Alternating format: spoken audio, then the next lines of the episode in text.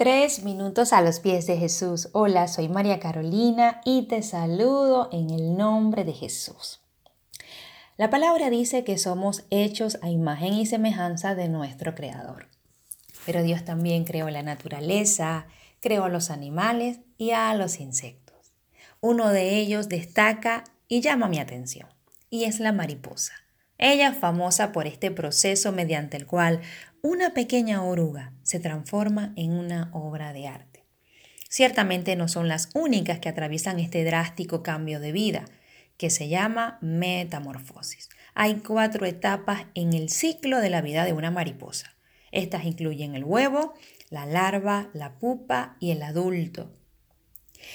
Y el proceso de metamorfosis me recuerda a Romanos 12.2, cuando el apóstol Pablo dice en su palabra que no nos conformemos a este siglo, sino transformaos por medio de la renovación de vuestro entendimiento, para que comprobemos cuál sea la buena voluntad de Dios, agradable y perfecta. Y ciertamente el pasar por un proceso de metamorfosis requiere tiempo y muchas veces incomodidad. Pero el resultado, si permitimos pasar por estas etapas buscando ese proceso de transformación en Dios, el resultado será maravilloso.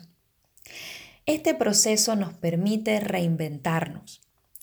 El Señor nos hace un llamado en el libro de Colosenses capítulo 3, que dejemos esa vida antigua, él nos hace consciente de cuál es esa vida antigua y nos recuerda cuál es la vida nueva que Él quiere, que nos vistamos como sus escogidos. Por eso nos dice en la palabra, por eso den muerte a todos sus malos deseos. No tengan relaciones sexuales prohibidas, no sean indecentes, dominen sus malos deseos y no busquen amontonar dinero, pues es lo mismo que adorar a dioses falsos. Todo esto hace que Dios se enoje con los desobedientes y ustedes mismos se comportaban así antes de conocer a Dios. Pero ahora tienen que dejar también todo esto. No se enojen, no busquen hacer el mal a otros, no ofendan a Dios, ni insulten a sus semejantes, ni se mientan unos a otros, porque ustedes ya han dejado la vida de pecado y ahora viven de manera diferente. El Señor nos recuerda, en realidad ustedes son personas nuevas que cada vez se parecen más a Dios su Creador y cada vez lo conocen mejor. El Señor es maravilloso porque la palabra dice, las cosas viejas pasaron y el Señor hace cosas nuevas. Es momento de una metamorfosis e reinventarnos para padecernos cada vez más a Jesús.